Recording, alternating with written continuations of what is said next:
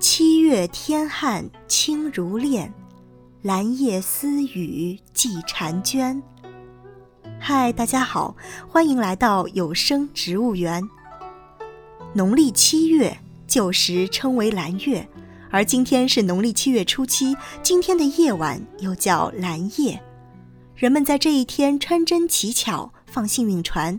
女孩子们祭拜婵娟和星空，向织女乞巧，以求婚姻圆满。这里所说的兰，有可能是源于菊科泽兰属的一些香草类植物，如佩兰等，因为它们会在这个时节开放，吐露芬芳。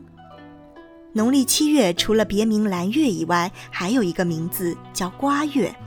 在这个时节，瓜果飘香，所以古人们慷慨地把瓜月这一佳名赐给了七月。七夕又叫乞巧节、七巧节、七姐诞、女儿节等，在这一天有很多传统习俗都和植物有关。古时候，很多地方都有女子七夕沐发的习俗，例如湖南攸县县志记载。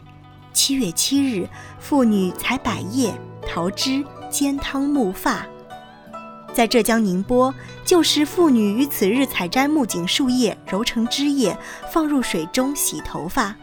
相传织女用木槿叶汁洗头，故头发乌黑。而在浙江金华，农家少女则会取黄金及乌桕叶捣汁洗发，让一头秀发乌黑发亮，美若仙女。除了木发，有的地方的女性也有在七夕当天染指甲的习俗，用的材料是大家都很熟悉的指甲花，也就是凤仙花。取凤仙花瓣和明矾放入碗中捣成糊状，取少量附于指甲盖儿，先用透气的树叶包裹，再以棉线包扎，翌日拆开，指甲便是红色的。其实这种习俗不仅局限于七夕。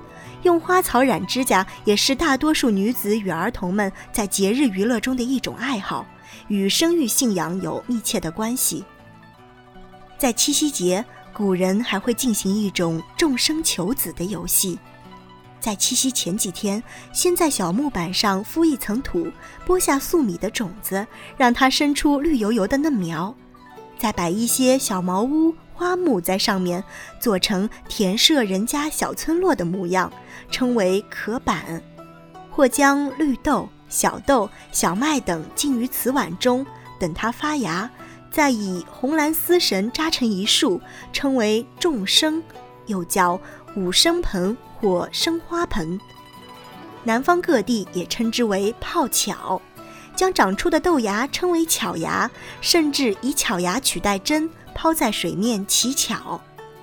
除此之外，七夕节还有其他很多和植物有关的习俗，例如，相传七夕是牛郎织女一年一度相会的日子，人们偷偷躲在瓜棚果架下面，能够听到牛郎织女的默默情话。七夕祭拜织女时，有标配祭品五子，它们分别是桂圆、红枣、榛子、花生和瓜子。有的地方在七夕当天要吃巧果、云面、放莲花灯、制作连理花等。虽然随着生活和思想的转变，有很多的习俗已经被逐渐淘汰，淹没在历史潮流中，但是这一切都寄托了先人们对美好生活的向往。如今，七夕已然成为了中国的情人节，具有浓浓的浪漫色彩。在节目的最后，为大家送上一首董贞的《蓝夜》，祝大家七夕愉快。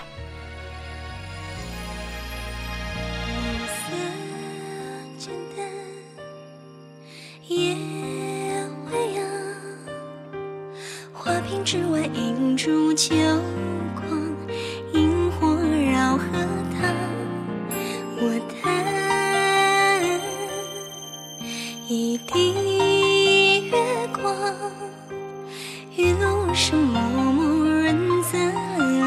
归乡，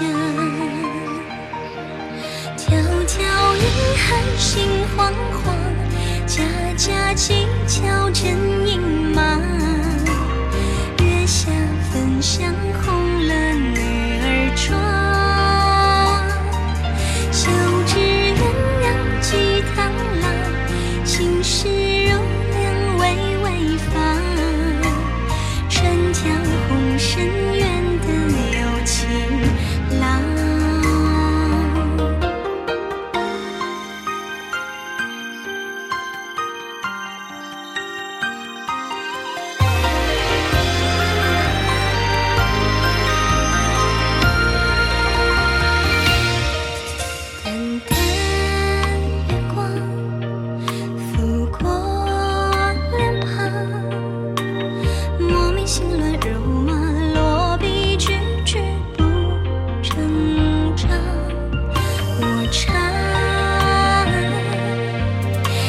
曲高堂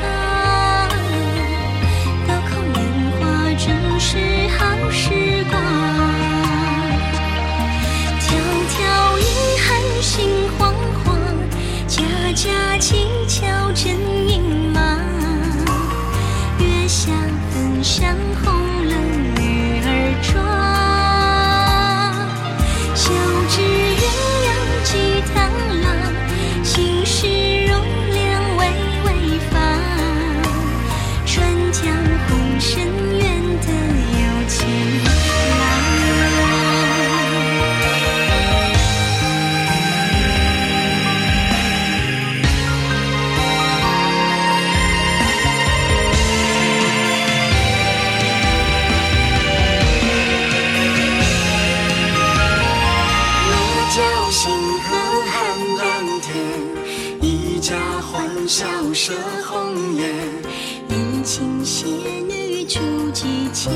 妾，尽写探郎锦绣篇。湘江出城拍窈窕，金针穿八百婵娟。铜壶漏抱天将响，久长佳期又一。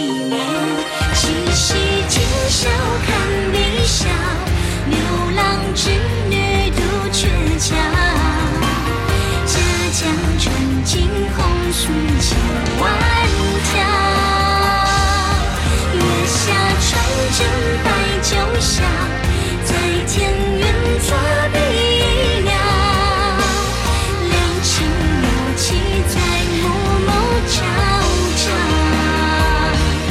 七夕今宵看碧霄。